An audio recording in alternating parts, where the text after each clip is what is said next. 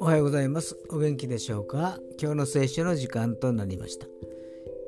今日の聖書の箇所は旧約聖書愛歌3章の22節から23節でございます。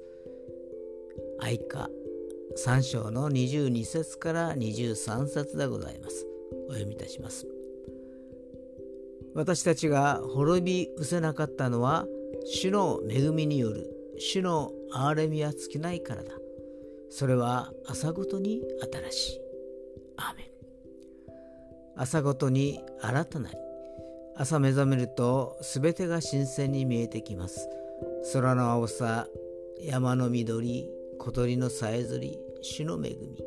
また新しい一日の始まりです。